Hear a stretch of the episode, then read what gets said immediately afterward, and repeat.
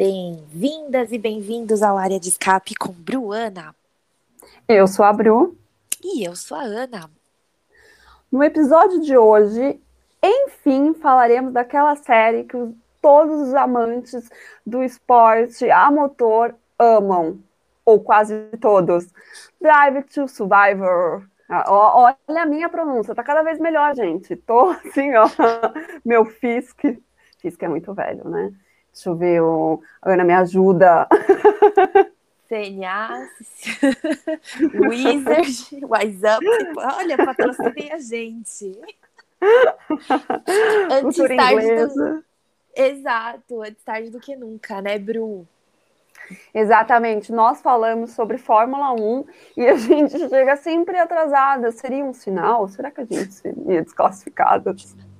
Seríamos Não. desclassificadas?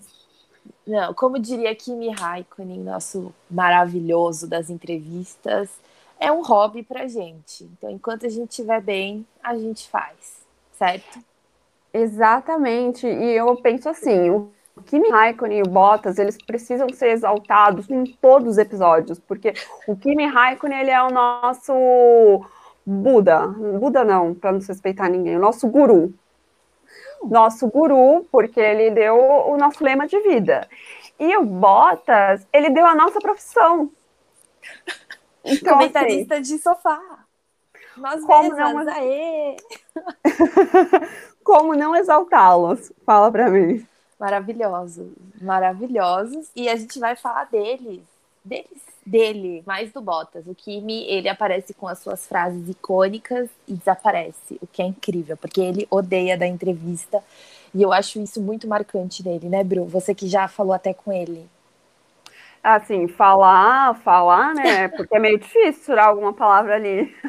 Você, será que vocês me entendem? No máximo, eu consegui um autógrafozinho no meu boné vintage da Sauber. Tempos mais simples, né, Bru? Tempos simples. Tempos que a gente saía de casa. Velhos tempos, bons Fiquem tempos. Em casa. Fiquem em casa. Vale, vale esse recado. Se puderem. Se, se puderem, é. Mas enfim, se vocês puderem estar estão em casa, vocês já devem ter assistido Drive to Survivor. Se não assistiram, nós super recomendamos, apesar de muita gente falar mal da série, muita gente não, eu tô, hoje eu tô exagerada, mas algumas pessoas falarem mal da série, porque é série de fofoqueiros, porque é muito dramatização, novela da Globo. Então, assim, não, gente, assistam. Vocês vão. Tira tudo isso que vocês vão conseguir ver um pouquinho sobre os bastidores da Fórmula 1, né, Ana? É, tirar o, o excesso, né? Inclusive, acho que isso já pode a gente não vai falar dos episódios por ordem, isso aqui é mais uma conversa das nossas impressões, do que a gente sentiu assistindo, né, Bru? Então, acho que a gente pode, falando de dramatização, acho que a gente pode falar da principal dramatização que eu vi na série, e eu quero saber a opinião da Bru, que é a rivalidade entre o Lando e o Carlos Sainz. Lando Norris e Carlos Sainz da McLaren, que ganhar um episódio só deles. Você arrasou, porque eu, ia, eu pensei que você ia falar do episódio do acidente do Grosjean. eu tava aqui já esperando só para dar meu pitaco e você veio e me surpreendeu. Não, não imaginei que fosse. Obrigada. é porque eu sou viúva da amizade deles na McLaren, me julguem. Eu, eu sou eu mesma, então eu achei importante puxar isso daí primeiro. Ah, boa.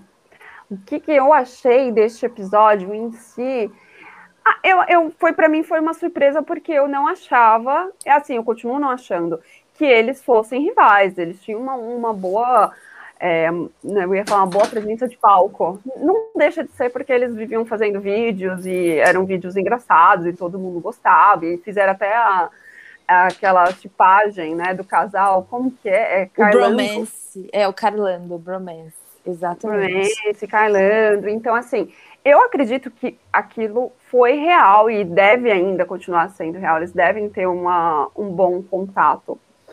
Só que as coisas que eles quiseram colocar, eu achei que foi muito exagerado. Sabe, Essa, essas pimentas que eles quiseram colocar na relação dos dois, eu achei que foi exagerado. É, eu acho que o que existe ali de fato é, essa competição, que é normal, é, é um esporte extremamente competitivo, todo mundo tem o mesmo objetivo e só vai conseguir um no final. Então, é obviamente que, apesar da, da boa relação que eles mantinham, eles tinham essa competição, gente. Então, eu acho que a Netflix, nisso, ela passou do ponto. E você, Ana, o que, que você acha? Ah, não, eu concordo totalmente, é, porque assim, uma coisa que a gente cansa até de ouvir são os pilotos falando que o primeiro grande rival deles é o companheiro de equipe, porque eles têm o mesmo carro. Né? Então, esse é um dos primeiros parâmetros para você entender quem é, entre aspas, o melhor. E esse episódio deixou, trouxe as coisas um pouco, na minha opinião, exageradas. Claro que existia uma competitividade entre eles, e eles mesmos reconhecem isso, mas é uma série de TV, né? E esse é um disclaimer principal que a gente precisa trazer aqui para vocês, como a Bruna falou. É uma série que precisa de um roteiro e assim nem todo mundo entrega o roteiro da forma que eles queriam. Em cada ano eles pegam duas pessoas para trazer uma rivalidade à tona. Já foi do Daniel e do Carlos e o próprio Daniel já veio ao público falar que isso não era uma realidade, que isso surpreendeu ele e que eles têm uma boa relação de fato. Então é, a gente precisa ver a série para ter uma ideia de como funcionam as coisas por trás mas ter bem claro para si de que algumas coisas eles é um, são um programa de televisão e eles querem as pessoas vendo, né? Que é o máximo de audiência possível. E como fazer isso? Chamando atenção para alguns pontos. Nesse caso, a uma equipe, uma dupla que era considerada muito amiga, né? Eh, fora, e eles são até hoje, e eles postam, comentam entre si, inclusive quando teve a primeira corrida do ano no Bahrein tem fotos do Carlos Sainz com o uniforme da Ferrari brincando com o Lando Norris. E eu acho isso muito interessante de ver. E, e ali só trouxe evidente que eram, era uma dupla que, assim, era baixou a viseira, eles estavam competindo e competindo para ganhar. Só que eles eram amigos apesar dessa competição, que era uma na a meu ver e da equipe, pelo que eles falam publicamente, claro, a gente nunca vai ter certeza de tudo, era amigável, né? Era uma competição saudável, né, Bru? Você concorda? Não, concordo. Eu acho que era um ambiente harmonioso, não era um ambiente igual o da Ferrari, que ficou muito claro também na série o quão era tumultuado esse ambiente. E aí eu falo, ficou muito claro no sentido de que a, fora Netflix, acompanhando a Fórmula 1, a gente já via através do Vettel, o quão difícil era o ambiente ali dentro da Ferrari. Ele dava entrevistas falando sobre isso. Já diferente do Lando e do Carlos, né? A gente nunca viu isso antes. A gente foi ver na, no Netflix. Por isso que eu acho que ainda, por isso que é mais irreal seria a uhum. palavra. Essa, essa relação conturbada que eles quiseram colocar ali na série. E aí eu já puxo aqui para esse episódio da Ferrari. O que, que, você achou do episódio, Ana? Alguma é o meu coisa favorito. Entendeu? Jura? Não, eu amei que você puxou, porque é o meu favorito, o da Ferrari. Gente, hoje você só está me surpreendendo. Tô, sim, sem palavras. Pois fale. Juro, porque eu acho que mostrou um lado do Seb que me encantou mais ainda do que eu já gosto do Seb, né? É um lado, desculpa o termo para as pessoas que estão ouvindo, mas é um lado foda-se. Eu achei incrível isso. É, porque, assim, ele falou coisas que vieram à mente dele de uma forma muito clara e muito aberta na série, né? Novamente, ele já estava trazendo algumas coisas para entrevistas que ele estava fazendo, só que na série isso ficou bem evidente, né? Como ele jogou, entre aspas, né, com datas e, e quando ele avisou que ele ia para Racing Point perto de um evento importante da né, da própria Ferrari, e isso chamou muito a atenção. Como Charles lidou com isso, que aparentemente é, não mostrou uma rixa entre eles dessa vez, o que eu achei bem interessante, já que o final da relação dos dois se mostrou bastante, entre aspas, amigável até. O, o, o Vettel, quem acompanhou no final do ano, viu que o Vettel fez até uma dedicação bem bonita para o Charles, que foi interpretada até como um salve-se quando você puder, salve-se se você puder. Eu adoro é, nesse sentido, eu adorei isso. Gostei de ver a preocupação da Ferrari, é, gostei de ver, é, porque assim, foi um ano bastante delicado para a Ferrari, né? E aí vir, ver eles falando, ah, a gente não pode fazer brincadeira nesse momento, e o Seb vir questionar por que não podemos, né? A gente tem que brincar com essa situação para tornar um pouco mais leve. E realmente, é, a forma que a gente encara as coisas, se você for parar para pensar, ajuda muito. E eu achei isso muito interessante. Você gostou do episódio, Bru? O que, que você achou? Eu gostei bastante do episódio também. Não é o meu favorito, mas eu gostei bastante desse episódio. É... Algumas coisas não me surpreenderam, porque, como eu né, falei anteriormente, eu já percebia, através das entrevistas do, do SEB, vou chamar de SEB também, você me permite? Muito íntimos, eu sou muito, muito íntimos. Do, do Vettel, então eu já imaginava que o clima não era tão amigável assim. A série só veio é, assinar embaixo que realmente acontecia isso ali dentro. Esse temperamento do, do Vettel eu também já esperava, assim, porque o Vettel, para mim, é o cara explosivo. Ele é um cara que ele explode, que ele xinga, que ele sempre, até quando ele tá errado, e aí vocês podem ouvir os, os áudios do carro dele, entre as conversas entre ele e o, e o engenheiro, e vocês vão saber que é bem isso mesmo, porque ele, ele sempre explode, mesmo errado. Tipo, ah, esse cara, blá blá blá blá. O Ocon, né? Isso aconteceu semana passada, inclusive, com o Ocon, semana retrasada, né? Com o Ocon, é, quando ele bateu exatamente. na traseira do Ocon. Obrigada, amiga, para trazer um, evento próximo. Exato. Então, assim, não sou eu que não gosto do Vettel que estou falando. Já tô aqui, ó, tô meio na defensiva. Não sei se você percebeu, não estou querendo tô, ser porque eu gosto. Eu gosto dele e eu poderia te julgar. Eu, eu tô, uh... Você tá bem ciente.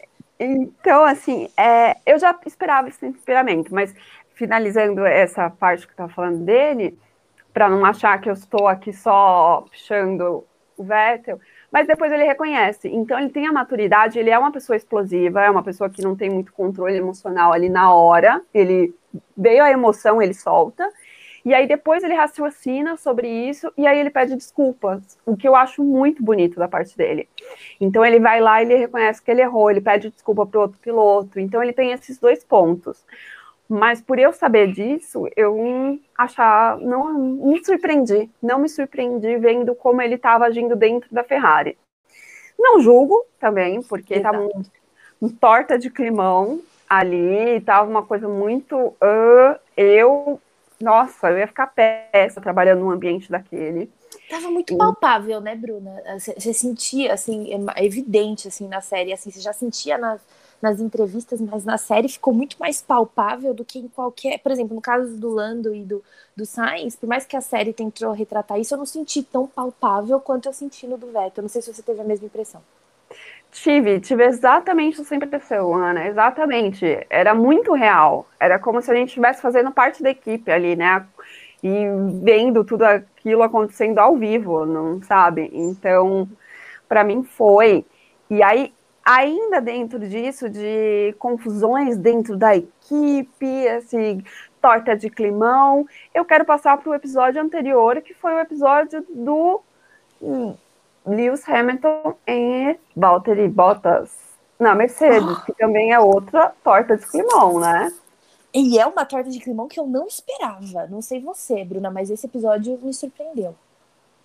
Eu fiquei também surpresa. Esse foi um dos episódios que eu fiquei, que eu não esperava, porque o que a gente vê é, é totalmente contrário, né? A, forma como eles agem em frente às câmeras antes, né? Porque agora o Bottas está só chutando a porta. Mas antes eu não imaginava que era desse jeito, essa postura dele em relação à Mercedes, a Mercedes em relação a ele. Fiquei assim, ó. Gente! Apesar de terem comentado mais sobre o bumbum do Bottas, mas é um episódio que você vê muitas coisas. É, chamou mais atenção o bumbum dele do que a situação em si. E, assim, apesar de né, ter dois segundos o bumbum dele, é tipo o Kimi Raikkonen na outra, né, na segunda temporada, foi a mesma coisa que aconteceu com o Bottas, né? Chamou tanta atenção quanto. Só que eu, eu queria trazer alguns pontos para a gente discutir aqui, Bru, que me chamaram bastante a atenção. Bota é, na roda. Eu, Primeiro, eu queria te fazer uma pergunta. No lugar do Bottas, na situação do Bottas, naquele evento na Rússia, você teria pensado em você ou no time? Você julga o Bottas pelo que ele fez? Eu não julgo, não julgo o Bottas, porque dá para você perceber que é, já estava um ambiente é, conturbado para ele, né? Então, assim, já, já via que estavam dando mais atenção para o Lewis, e aí eu não estou julgando o mérito do Lewis merecer ou não essa atenção especial, digamos uhum. assim. Uhum. Mas eu me coloco um pouco no, no corpo do Bottas e penso em relação como que eu agiria, sabe? Como que eu ficaria numa situação tão delicada. É um esporte extremamente competitivo, você sabe que é, se você não mostrar ali o seu valor na pista, você vai ser chutado da equipe, sabe lá se você vai conseguir outra, porque é extremamente competitivo. E aí você vê que a equipe não está jogando muito com você e você quer entender por quê. Então eu acho que eu também eu falaria umas coisas assim para os jornalistas. É por isso que eu não sou piloto de Fórmula 1. e, e eu tenho outra pergunta. Você acha? Porque assim, depois de ver a série, eu percebi a reação das pessoas que eu acompanho na internet extremamente comovidas com Bottas. São muitas pessoas que criticaram e vêm criticando Bottas. Uh, você se sentiu comovida? Você mantém sua opinião? O que você sentiu após ver o episódio? Então, a minha opinião em relação ao Bottas na pista, ao Bottas piloto correndo, continua a mesma. Então, assim, a, a galera que acompanha o nosso podcast já sabe qual é a minha opinião. Uhum. Agora, em relação ao a pessoa, ao ser humano, nossa, eu tô muito profunda hoje. Ao, a pessoa ao ser humano mudou muito, porque eu achava que ele era muito Kimi Raikkonen, sabe? Aquele uhum. homem de gelo, muito fechado, uhum. não transparecia as emoções, muito, sabe, não me toque, uma distância de segurança entre ele e as pessoas.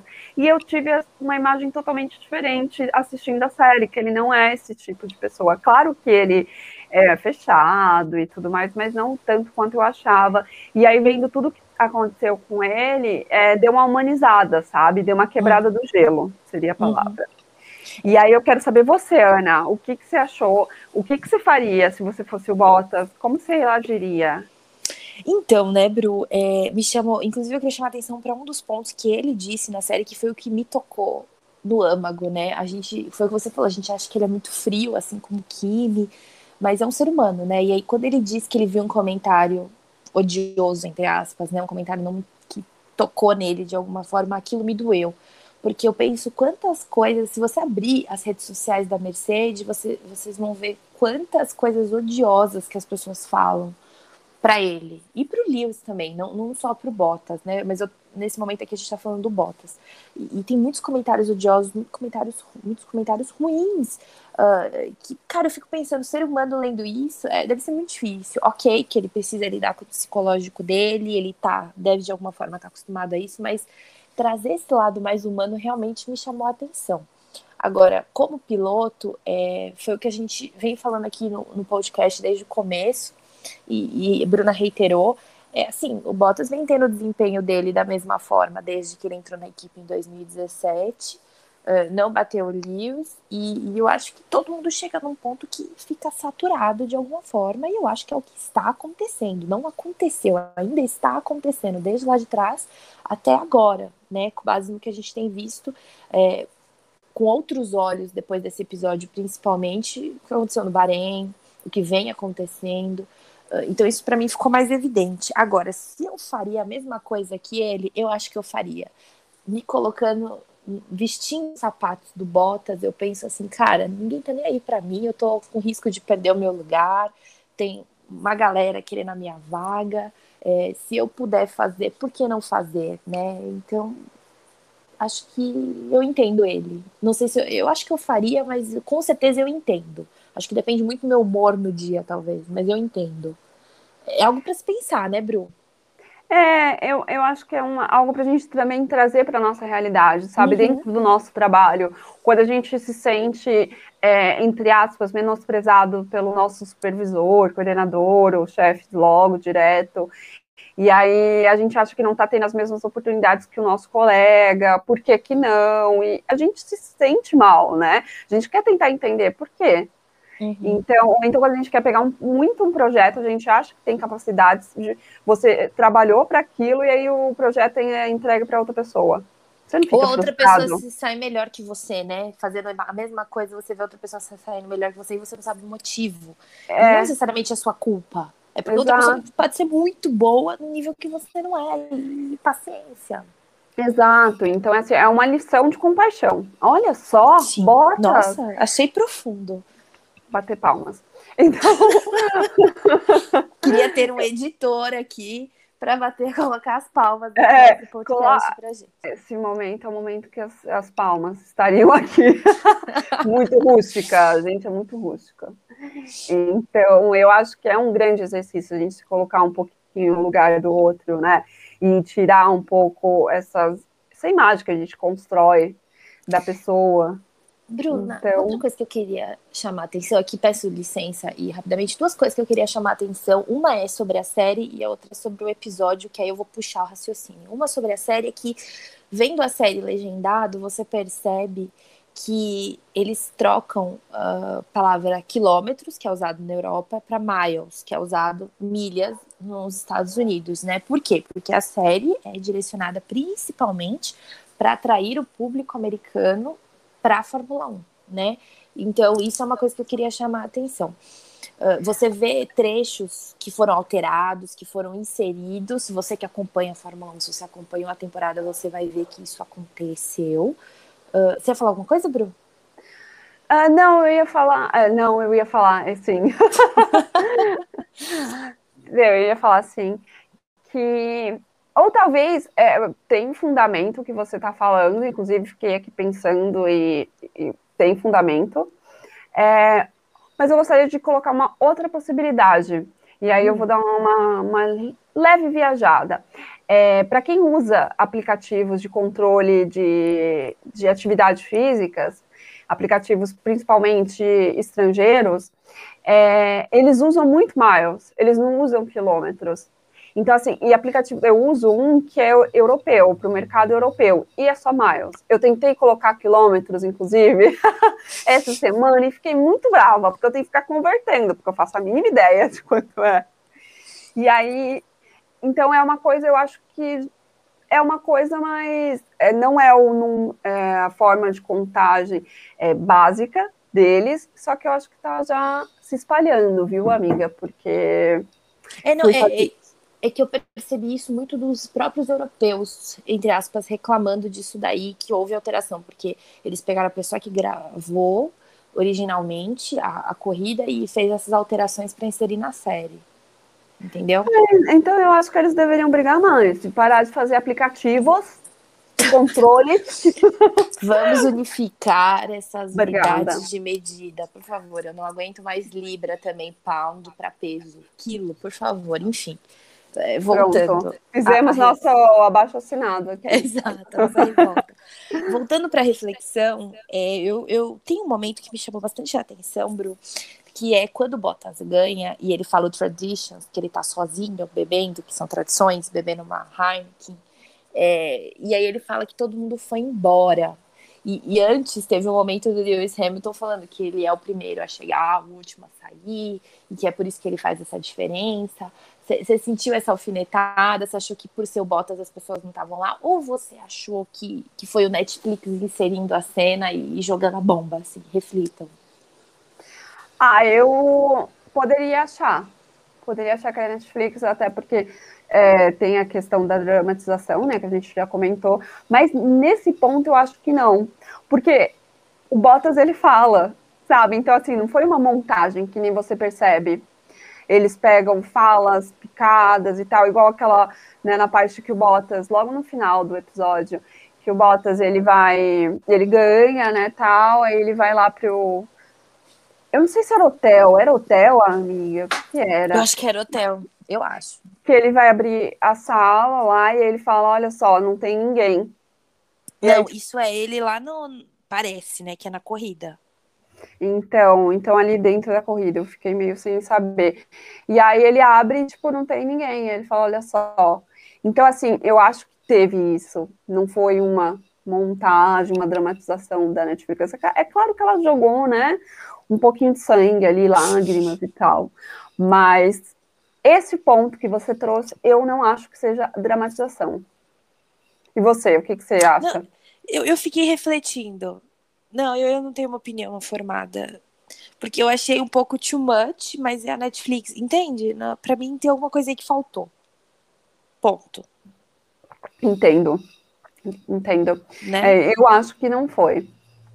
E, e falando em, em, faltou, você, quando você vê o primeiro episódio, Bruna, você ficou um pouco agoniada de ver as pessoas sem máscaras e aglomeradas? Ai, super, né? Super. Ainda mais nossa realidade aqui. Não só nossa realidade, né? Porque não tá fácil para ninguém. Tudo bem que a gente tá super afundados. Mas, assim, não tá, não, gente menos vocês aí de fora. Então, assim, eu fiquei super agoniada.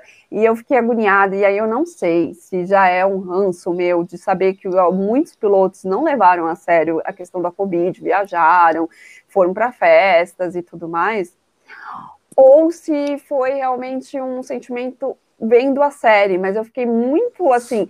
Eles não estão ligando, eles estão nem aí, eles estão usando porque para não falarem que eles não usaram ali, mas tipo, quando eles iam falar, alguns deles tiravam a máscara. Exato! Ou... E isso ficou evidente durante toda a série, né? Máscara meio que sem cobrir o nariz, o próprio Toto foi filmado várias vezes com a máscara sem cobrir o nariz. É... Fiquei um pouco chocada. Né, eles andando entre as bolhas e chamando para conversar, e mesmo assim. Não, e aquela hora que. E tipo, eles sempre? É igual na reuniãozinha lá de comunicação da Ferrari, todos eles sentados super próximos. Aí uhum. a, a chefe de comunicação fala pro Vettel que a máscara dele tá colocada errada. Aí ele vai com a mãozinha dele sem passar no álcool gel, a louca do álcool gel, eu mesma. Sem álcool gel, pega a máscara, vira tudo que não pode fazer.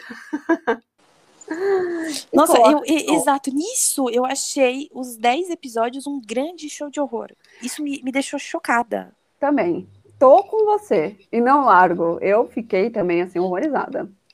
Porque se fosse só o primeiro, eles diminuindo a questão da pandemia, eu até entendo, porque é o primeiro, ninguém sabia direito naquela época como seriam as coisas, como ficariam, né? Aí até a pessoa da McLaren tá contaminada e aí todo mundo entrar em pânico. Mas depois, não, depois eu achei, eu falei, gente, o Daniel Ricardo entra ali para falar com o Helmut Marko e o Christian Horner que estavam comendo, ele, ah, eu posso? Pode, vem aqui, tipo, sabe, tô nem aí, vem cá mesmo. E, e os chefes de equipe se reunindo, e aí eles colocando a máscara quando eles estão saindo, então, notavelmente, enquanto eles estavam reunidos para falar da Racing Point, que a gente já vai falar disso daqui a pouco, todos sem máscara. Cara, isso é muito estranho, né? Os protocolos da FIA aparentemente não estavam sendo seguidos tanto quanto estavam mostrando na televisão. E isso é um alarme preocupante, mas é só um parênteses que eu queria puxar, porque foi uma coisa que me chamou a atenção, me deu muita agonia, e fico feliz em saber que você também ficou agoniada. E, e falamos da Racing Point, você acha que a gente pode falar dela agora? Claro! Pode começar, pode apresentar. Ah, teve um episódio, e isso acabou perdurando durante vários, sobre a Pink Mercedes. E eu quero saber o que, que você achou do Pap Stroll sendo relatado como um grande gangster. Por favor, quero suas considerações sobre Pap Stroll. Grande gangster. Eu acho que eu gostei dessa, gostei, não tinha ainda ouvido. Eu colocaria ele como meu malvado favorito. Porque. Muito bom.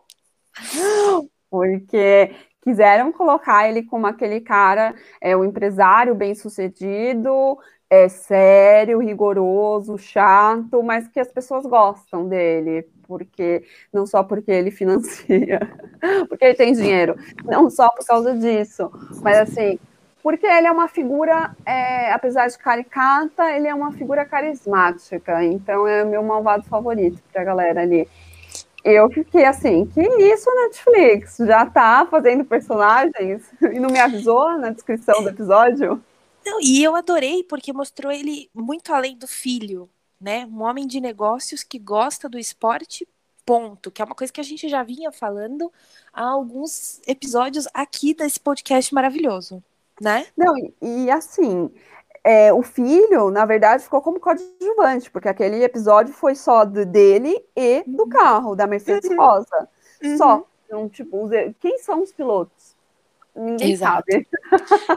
e, e eu gostei a forma que eles retrataram toda a investigação da, da Mercedes Rosa e como a, a, gente viu uma união aí, eu, eu, eu, pulei da cadeira quando eu vi a união da quando até a Ferrari entrou junto com a Renault, com a Williams, com a McLaren, e naquele meio tempo a McLaren estava meio assim com a Renault, porque eles primeiro que iam trocar para Mercedes e também porque o Daniel Ricciardo estava indo da Renault para a McLaren, e mesmo assim todo mundo se uniu contra um único inimigo que era a Mercedes Rosa. Eu, eu fiquei encantada de ver.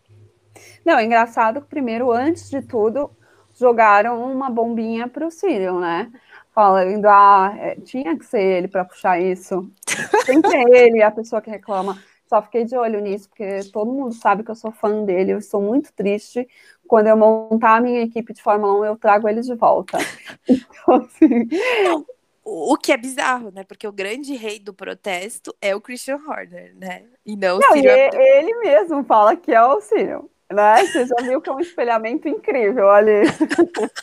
o Christian Horner, para mim, foi o auge dessa temporada também, porque foi a grande fofoqueira qualquer coisa. Todo mundo quieto, Christian Horner, protesto protestos, mil protestos. E ele se mete em tudo. Ele se meteu na saída do Vettel, ele se meteu na saída do Daniel Ricciardo, ele se meteu na questão da Mercedes Rosa também, porque ele opinou. Ele opinou quando a Mercedes estava indo bem, ele opinou em tudo. Tudo. No DAS, ele resolveu protestar, protestou contra tudo. Mas aí eu gostei né, dessa sua opinião e agora eu vou puxar outra e jogar para você. Hum. Mas você acha que aí não pode ser uma construção da Netflix no sentido de que ele é uma pessoa que fala, ele não tem problema de falar a opinião dele, isso está mais do que claro. E aí, por ele ser a pessoa que fala, colocaram mais ele dando pitaco em tudo do que outros que são mais, ah, não falo sobre isso, ah, não gosto de falar isso, ah, não falo sobre isso. O que, que você acha? Ah, eu acho que eles uniram o útil ao agradável, porque assim, gente, todo dia eu, a gente pode criar um site. Christian, Christian Horner e Helmut Marko já falaram merda hoje, porque eles falam, gente, sempre. São absurdos. Inclusive, daqui a pouco a gente vai entrar no Gasly e, e assim, é o tempo todo. Então, assim, eles só retrataram a realidade. Agora, para mim, o fim da picada foi a ligação no, no último episódio pro Checo Pérez, bem-vindo à Red Bull. Desculpa, o que, que foi aquilo? Não precisava. Gente, não foi. Aquilo ali foi muito Netflix mesmo. Aquilo foi. Desculpa. Não, e é para você ver o quanto eu acho que assim, ele ele gosta de falar, ele gosta da opinião, mas eu acho que ele também nas gravações ele era a pessoa mais aberta. Eu, acho que você é, mas você tem espaço no programa. Por quê? Uhum. Eu montei isso depois, essa ideia depois. E aí eu vou jogar para você de novo. É, o Daniel Ricardo, se, se, eu não me engano, semana passada, numa revista que ele é capa, que eu esqueci o nome da revista, se você lembrar.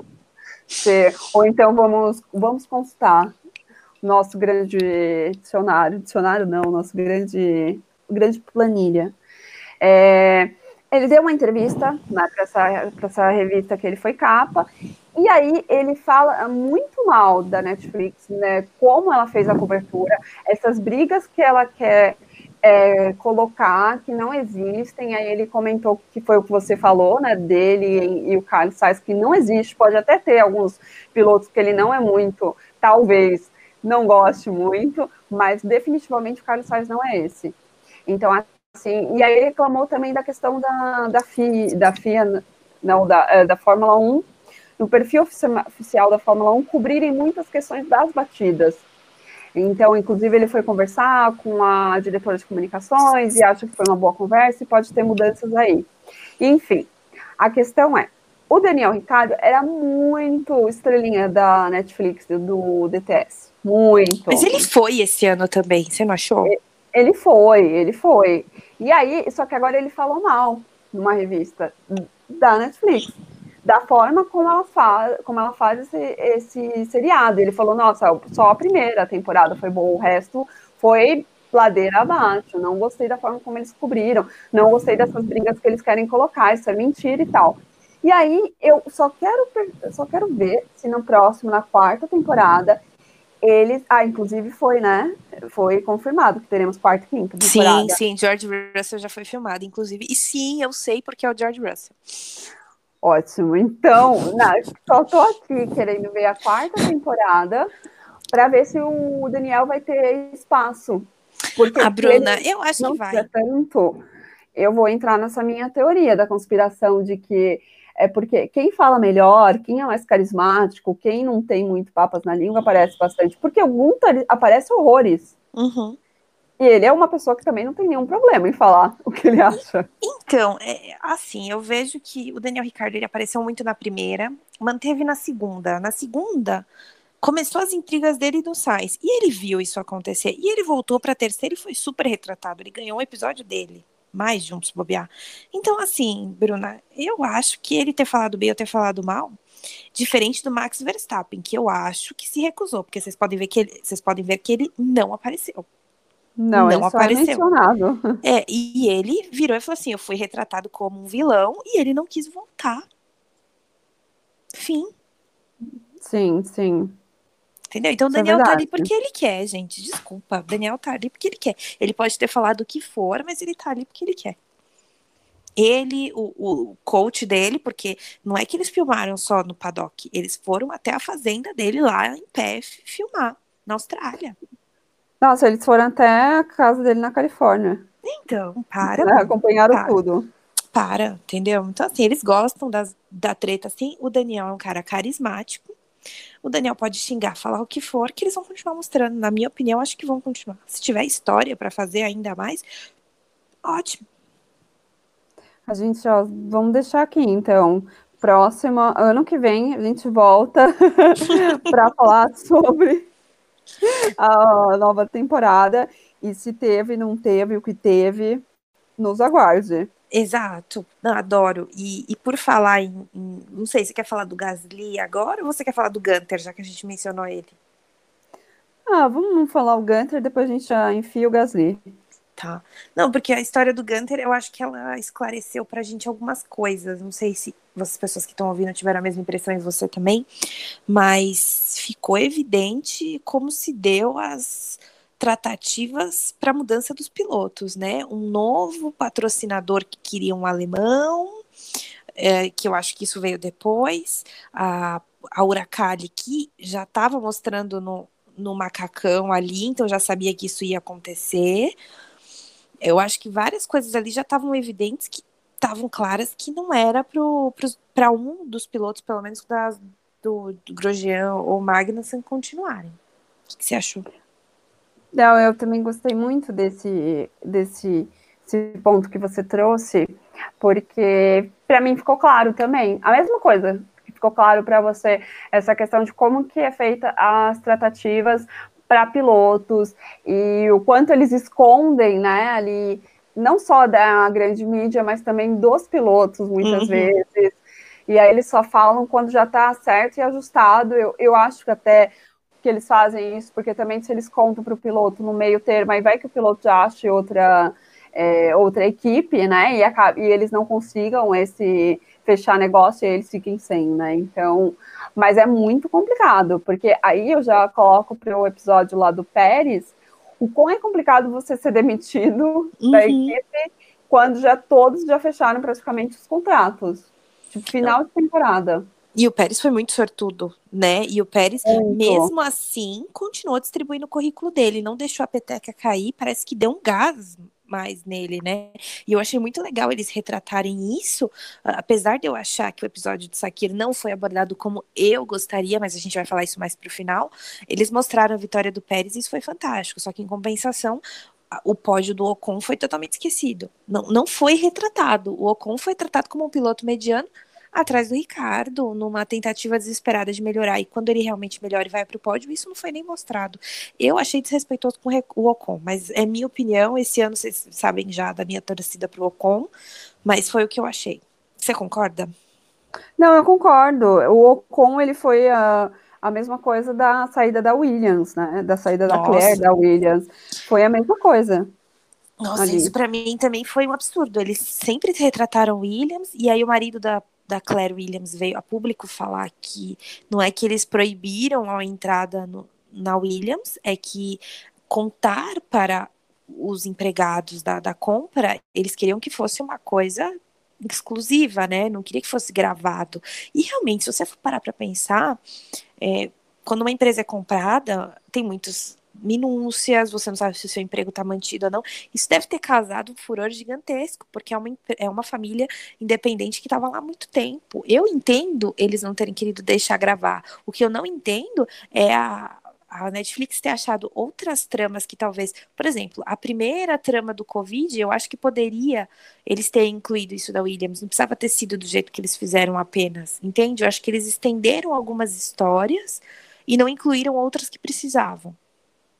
É, eu também acho, eu concordo com você. Eu acho que foi muito também. É... Ah, tá, a gente não pode entrar, não pode falar do jeito que a gente quer retratar, então a gente também não vai retratar. Vai dar Sim. só um, uma frasezinha aqui e é isso que vocês vão ter, fim. Faço o que eu quero, né? Basicamente é, isso. Faço é. o que eu quero. Concordo totalmente. Isso foi um pouco, uh, como eu vou dizer, me chateou um pouco dessa negligência deles, até porque eles todas as outras episódios tiveram episódios da Claire, né? A Claire foi bastante retratada nos outros anos, né? Sim, e era uma coisa importante, né? É uma coisa importante que aconteceu. Uhum. E aí você numa série que retrata o mundo da Fórmula 1 não falar mais disso, dá só uma tá saindo e aí pronto, colocar outras tramas com, como se tivesse mais importância, eu fiquei muito chateada. Uhum. Eu Agora, esperava ver mais. Eu, eu, também, eu também. Agora eu queria só chamar a atenção, já que a gente falou do Gunter e da, da Ferrari, a Alfa Romeo, até a, até a Alfa Romeo, que foi negligenciada, também ganhou um destaque maior, né? essa temporada teve Alfa Romeo, a gente descobriu que, quem é o Giovanazzi. É, exato, a família do Giovanazzi foi mostrada. Então, fiquei também surpresa. Eles fizeram uma coisa feia com a Williams e se retrataram com a com a Alfa Romeo agora, Até né? o Kvyat apareceu. Até direito. Teve até fala.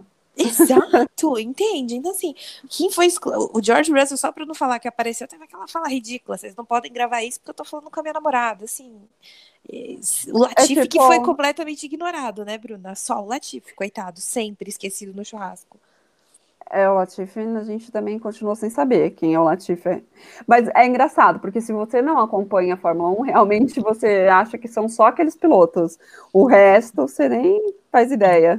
Exato, é uma coisa muito louca, né? Como é bom você ter dois lados e aí você filtrando o que acontece, né? E falar em filtrar, acho que a gente pode entrar no Gasly, né? Que eu acho que é um dos momentos que eu também mais gostei. Vamos, vamos falar de Gasly. Primeira pergunta que eu tenho é: o que esse menino ainda faz querendo voltar para Red Bull? Vamos conversar? Gente, será que ele ainda tá com essa ideia? Porque olha, Fico tensa. Você não fica tensa? Ah, eu fiquei devastada. Meu coração ficou partido. Ficou. Coitado, tipo... ele tava implorando para voltar, coitado.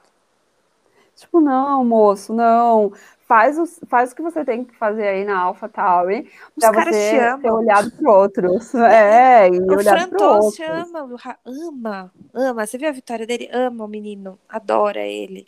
E aí, coitado, uhum. ele querendo voltar. Mas agora eu acho que depois dessa carta aberta que ele escreveu esse ano, mencionando expressamente a questão da, dele não ter, provavelmente, né, não tem nada confirmado, mas não ter mais o suporte da RBR, todas as declarações públicas que o Helmut Marko e o Christian Horner têm dado diariamente, não, Gasly não vai voltar, ele não tem que voltar, ele tá bem onde ele tá, eu espero que ele acorde pra vida e saia dessa equipe ou se manter, fique na AlphaTauri, porque coitado, ele merece mais. É tipo aquela sua amiga, não volte com esse, né, você merece mais. é boa, boa forma de colocar. Eu também, eu acho que agora com ele com essa atitude botas de ah, vou meter o pé na porta mesmo e ponto. Eu acho que ele não volta. Agora é da Alfa para outra outra equipe. Ah, eu espero. Eu, eu, realmente espero. Eu também, porque eu acho que ele merece mais, sabe? Ele merece mais do que uma equipe que acha que o piloto em duas corridas tem que mostrar que é o Lewis Hamilton. Exato. Não, exato, ou que é o Max Verstappen, né? No caso da Red Bull, é. ele só vem Max Verstappen, não vem ninguém mais. É. Então, assim, não, né? E foi um, um, episódio também muito comovente. Aí, sim, foi um episódio drama, só que um, um, drama que não me incomoda. Não sei se te incomodou, mostrando todo esse lado dele de superação, de agora é meu momento e tudo mais. Eu gostei. E casou com o que está muito na minha mente, que é a carta dele lá, desabafo. Uhum. Não, foi um drama realista e emocionante, porque assim, mostrou o menino caindo na outra temporada, e aqui temos a continuação do auge dele, né? Dois pódios, numa equipe que ele foi rebaixado, venerado, considerado um respeitado, race winner. Fantástico.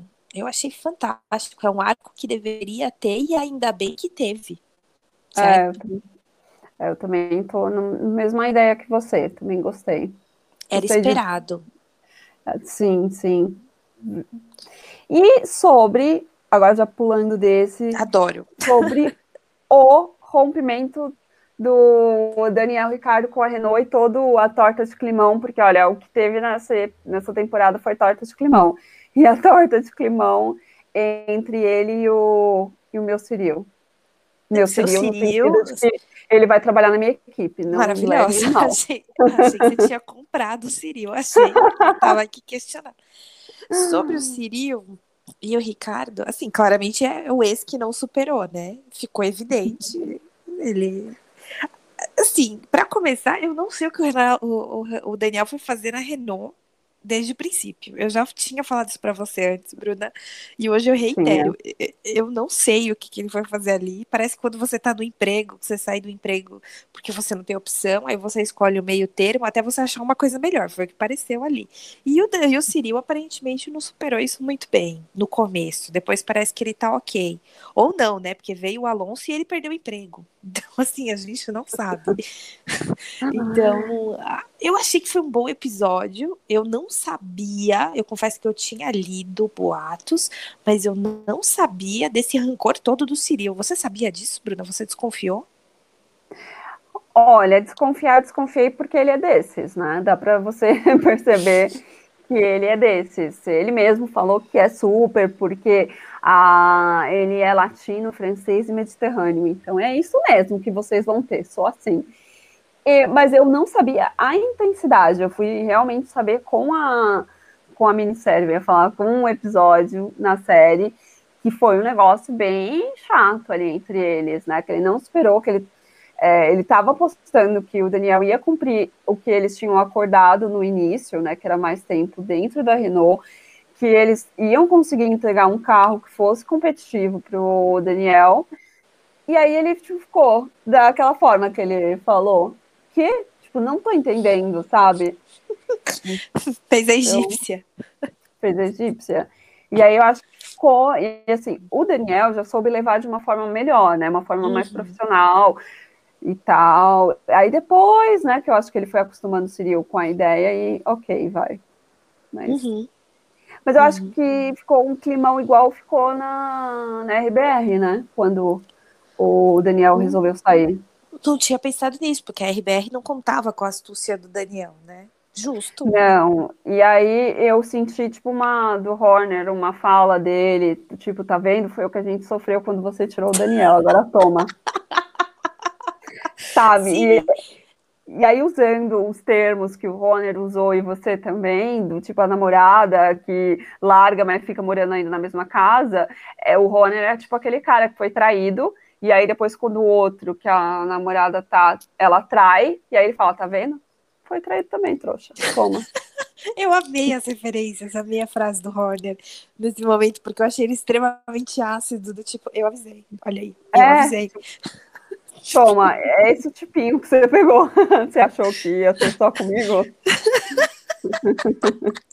Fantástica referência, adorei. Agora, sabemos que a tatuagem ainda não veio, estou ansiosa. Estou ansiosíssima.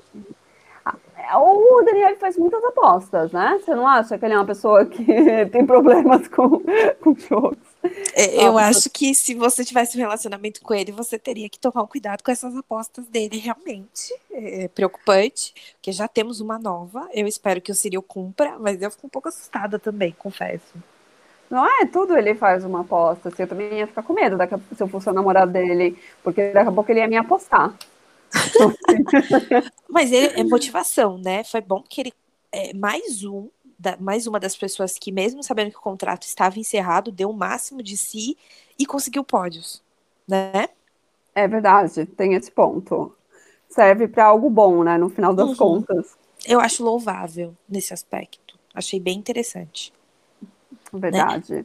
Foi, foi, um episódio bom. Eu gostei de ver esse outro lado do Sirio.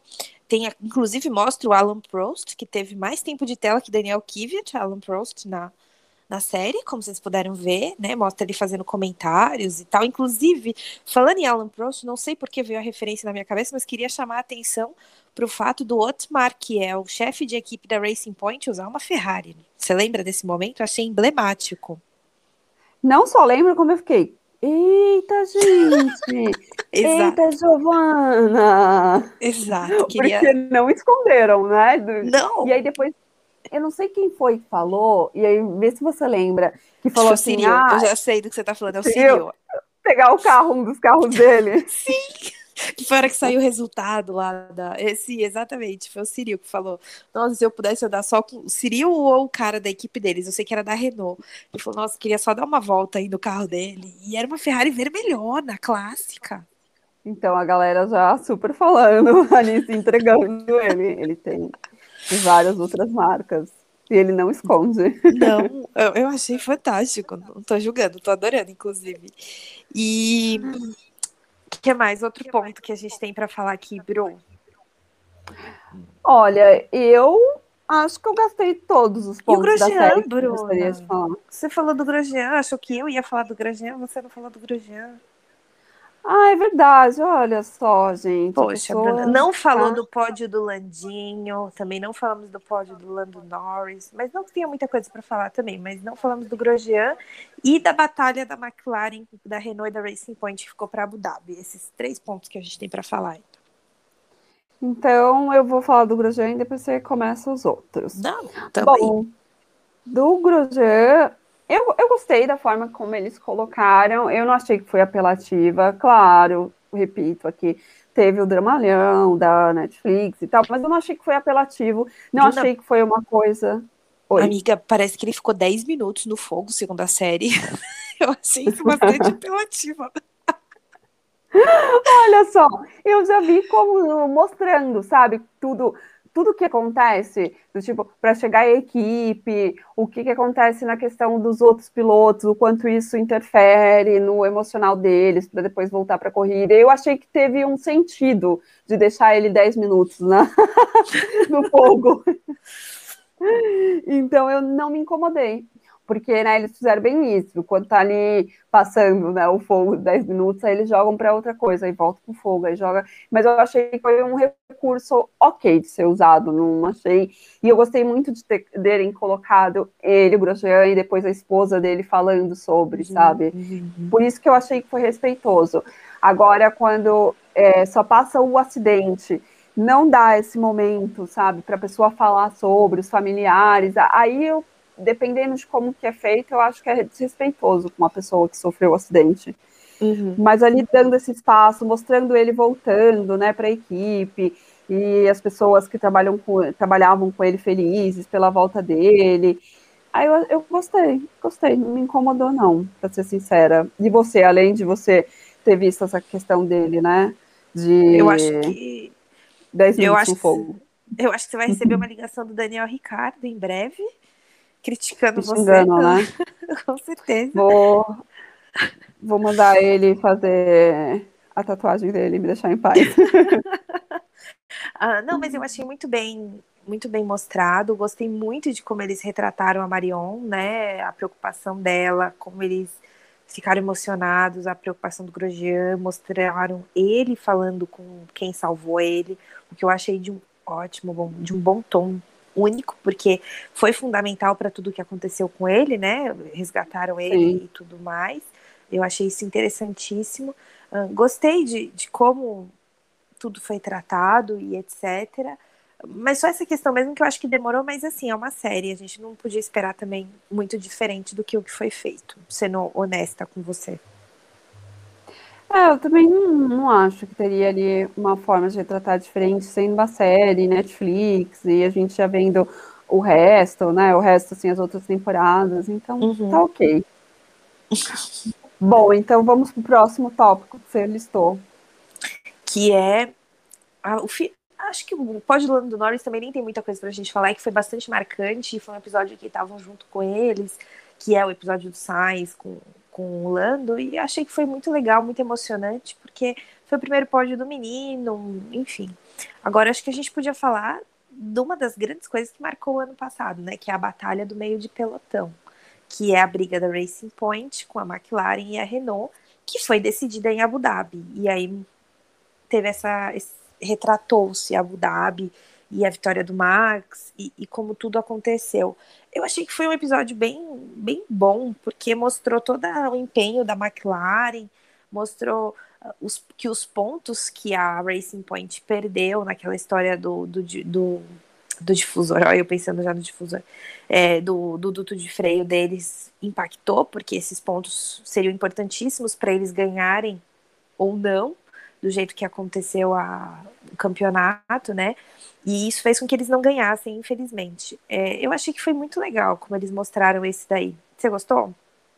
Gostei, gostei também da forma como retrataram e deu o tom das outras temporadas, né? De mostrar mesmo essa meio de pelotão para o fim, né? Então, que eles ficaram muito mais tempo ainda mesmo tendo acesso à Ferrari e à Mercedes, mas ficaram muito mais nesse, nessas equipes, né? Então, mostrou. Ah, é, e mostrou a, a, a, batalha do Lewis, né? Dentro, fora das pistas. Eu achei isso brilhante, brilhante. Mostraram um pouco da história do Lewis, tudo que ele sofreu e ele chegou onde chegou. Eu achei muito legal eles terem mostrado isso também. Também gostei. Também foi outro ponto bacana. Que é, é o grande campeão, né? Eu achei que. Eu, eu fiquei pensando até, falei, nossa, eles não vão mostrar o Lewis, né? Que sacanagem. E aí, quando apareceu, eu fiquei muito feliz de ver. Muito feliz mesmo, porque retratou a briga dele durante todo o ano. Briga não, né? Mas a luta dele em relação ao racismo, uh, o We Race Has Won. Eu achei muito legal. Também gostei. Achei, tô no seu time. Gostei de ver, gostei de acompanhar através dos olhos da Netflix e saber um pouquinho mais ali. Eu achei que foi respeitoso. É, eu também achei, apesar de do Lewis ter aparecido bastante no episódio da Mercedes Bottas, né? Então acabou que ele ficou meio que, entre aspas, como coadjuvante, porque né, deram ênfase para essa questão do Bottas com a Mercedes. Uhum. Mas mesmo assim, eu gostei de terem colocado o Lewis, de mostrar o lado do Lewis nisso tudo, né? Dar esse uhum. contraponto entre, entre os dois.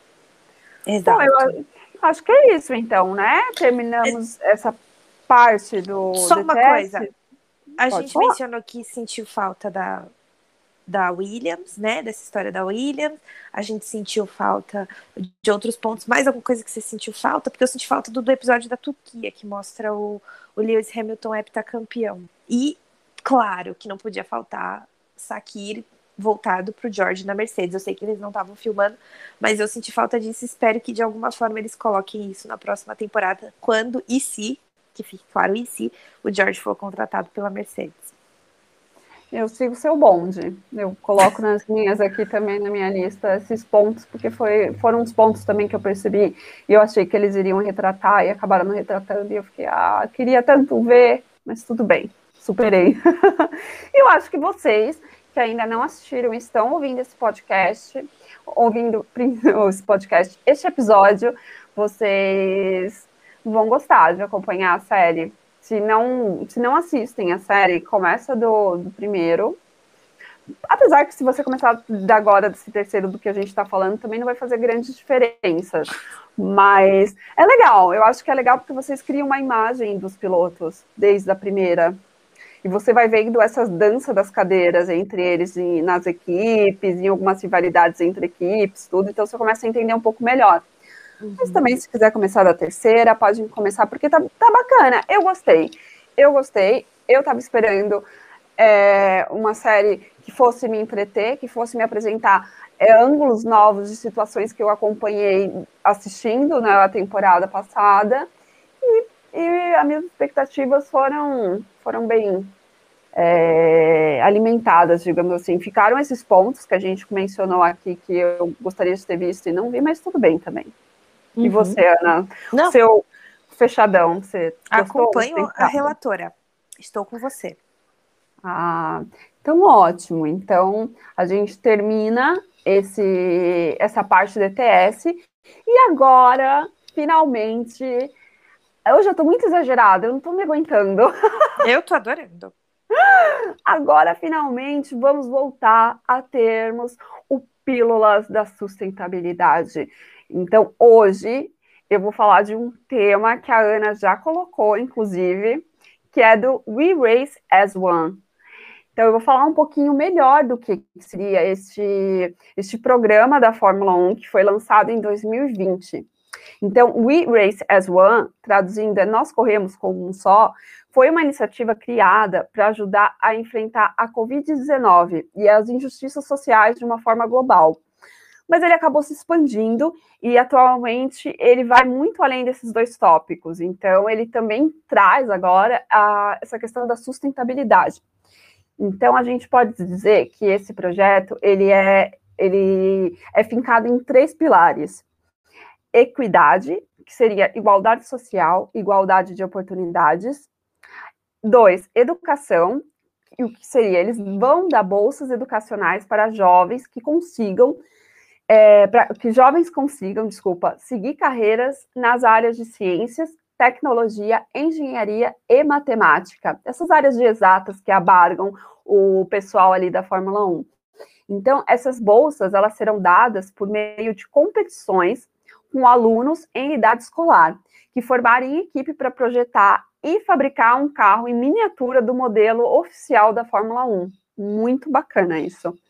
E terceiro, a sustentabilidade. E primeiro eu vou falar para vocês o que, que significa sustentabilidade, né, a definição de sustentabilidade, que é atender às necessidades do presente sem comprometer a vida das futuras gerações, o que envolve tanto a preservação ambiental como as resoluções das desigualdades sociais, ou seja, a forma como nós nos organizamos como sociedade e como exploramos o meio ambiente. Então, é, até 2030, a Fórmula 1 ela se comprometeu a ter uma pegada carbono zero, que eu também vou explicar o que seria carbono zero. É, nada mais é do que uma metodologia criada para medir as emissões totais de gases de efeito estufas, todos eles, independente se são produzidos direto ou indiretamente. E para atingir essa meta, o esporte se comprometeu a converter todos os motores em sustentáveis até 2025. E assim, se você quiser saber mais sobre isso, é só ouvir o episódio, uh, dois episódios atrás, que eu falo melhor sobre essa questão do combustível e explico. E se você também ficou interessado em se aprofundar nessas iniciativas, além de participar delas, porque sim, você pode participar, é, é só acessar o site global citizen org. Eu vou deixar na descrição desse episódio um site para vocês. E se inscreverem. E aí, você se inscrevendo, dá para você responder os quizzes e assinar petições. Em troca, além de você ter a sua consciência limpa para dormir, contribuindo para o futuro da nossa casa em comum, que é o nosso planeta Terra, você pode ganhar uns brindezinhos da categoria, como vale presentes para trocar nas lojas oficiais da Fórmula 1. E olha que legal, esse o meu olho brilhou que é ter o seu nome em um dos quadrados da famosa bandeira quadriculada do Grand Prix de Mônaco deste ano. Fala para mim, se não é animal isso. Eu já quero meu nome lá nessa, nessa bandeira. Ana, você quer seu nome lá também? Nossa, com certeza. Quero estar lá vendo meu nome lá, inclusive. Incrível. Então tá dado o recado para vocês. Se vocês quiserem participar do We Race as One, é só vocês acessarem esse site, fazerem as inscrições responderem alguns quizzes que eles deixaram lá e trocar os pontos por essas belezuras. Então, é isso por hoje.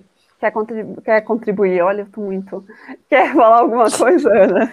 eu, eu, estou aqui sem palavras. Muito obrigada, Bruna, pela sua pílula maravilhosa conosco. Vamos nos inscrever todos. E é isso, acompanhe a gente. Semana que vem tem mais nossas redes sociais também estão aqui. Contem pra gente o que vocês acharam de Drive to Survive ou Dirigir para Viver, que tem muita gente fazendo referência que pode ser para Ubers também. Contem para a gente. Maravilhosos. Contem pra gente e é isso. Muito obrigada. Um beijo. Um beijo e até o próximo. Tchau, tchau.